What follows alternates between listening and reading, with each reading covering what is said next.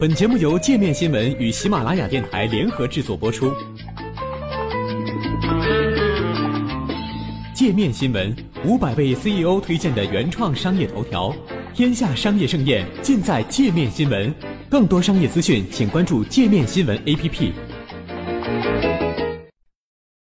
为什么说美国十五年来的反恐策略是失败的？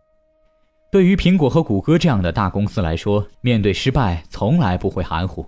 这些公司的负责人要么拿出成果，要么就收拾包袱走人。加入美国国家橄榄球联盟 （NFL） 的球队对他们的掌门人也有一个要求：要么带队杀进决赛，要么下课。但是对于为政府制定外交政策的精英来说，他们并不需要取得成功也能保住饭碗。和美国的其他领域不一样。制定外交政策的官员们在失败之后，要么获得褒奖，要么升官，而三点三亿不在权力中心的美国人民却要为此买单。对于一家公司来说，从财务状况就能看出这家公司是否成功。NFL 也好，NBA 也好，他们的球队要么打进决赛，要么被淘汰。然而，在外交政策上，想要评判成功与否的难度更大，因为外交政策的结果往往并不为大众所知。但是有时候失败过于明显，再怎么掩饰都无济于事。目前美国的外交政策正处于这种境地。在九幺幺袭击之后，美国人民开始担心全球的敌对组织带来的威胁，于是他们要求政府采取行动保护国民。至于这个任务是否成功完成了，要得出结论并不困难，只需要看恐怖主义威胁是否有所减少。谁也不会苛求政府做得完美无瑕。美国人只是期望他们的领导人能有效地保卫他们的安全，但是华盛顿实施的一系列政策却可能让我们变得更不安全了。只需要考虑下面几点：在2001年9月10日，基地组织对美国造成的威胁尽管真实，却是边缘化的。美国当时并没有与任何国家交战，而常规战争的威胁只存在于遥远的地区，例如朝鲜或伊朗。美国与俄罗斯或中国交战的可能性几乎为零。但是今天的美国战略环境又如何呢？基地组织进行了重建，可能比911前更具威胁力。据《每日野兽新闻周刊》报道，有美国情报和防御部门官员担心集中力量打击伊斯兰国 （IS） 让美国忽略了基地组织的重新崛起，而后者的实力如今明显增强了。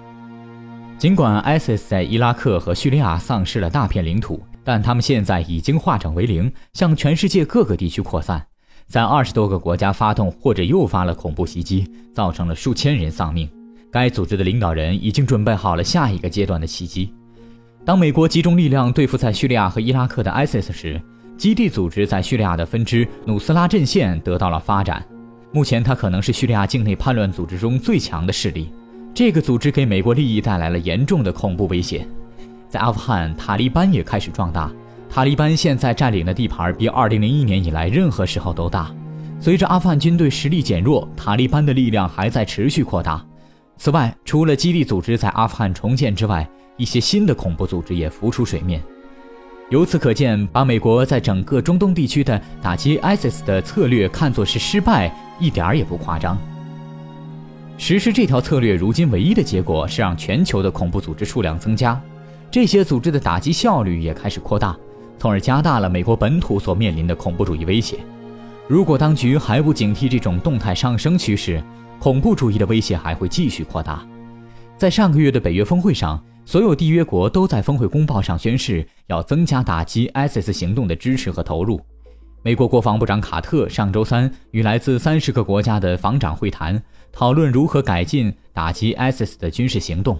次日。国务卿克里接待了几十位外长，商讨如何加强同盟国之间的外交合作。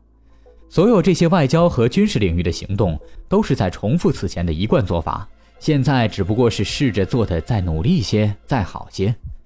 很明显，过去十五年来，美国实行的反恐策略并没有达到国家设定的目标。继续积极地执行这个策略，很可能只会带来更多失败。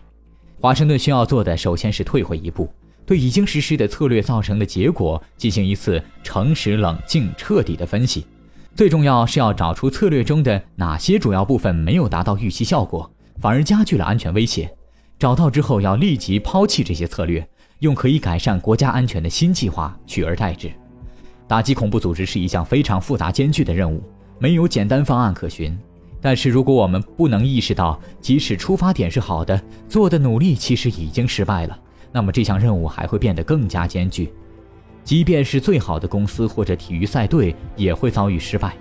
然而，最后的冠军之所以能立刻群雄，是因为冠军能勇于承认失败，并愿意任用那些能执行创新方案的新领袖。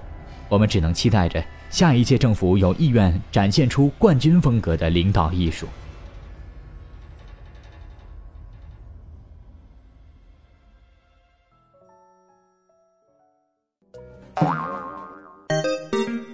还想了解更多世界各地的商业趣闻，请关注“界面天下”频道微信公众号“最天下 ”，The Very World。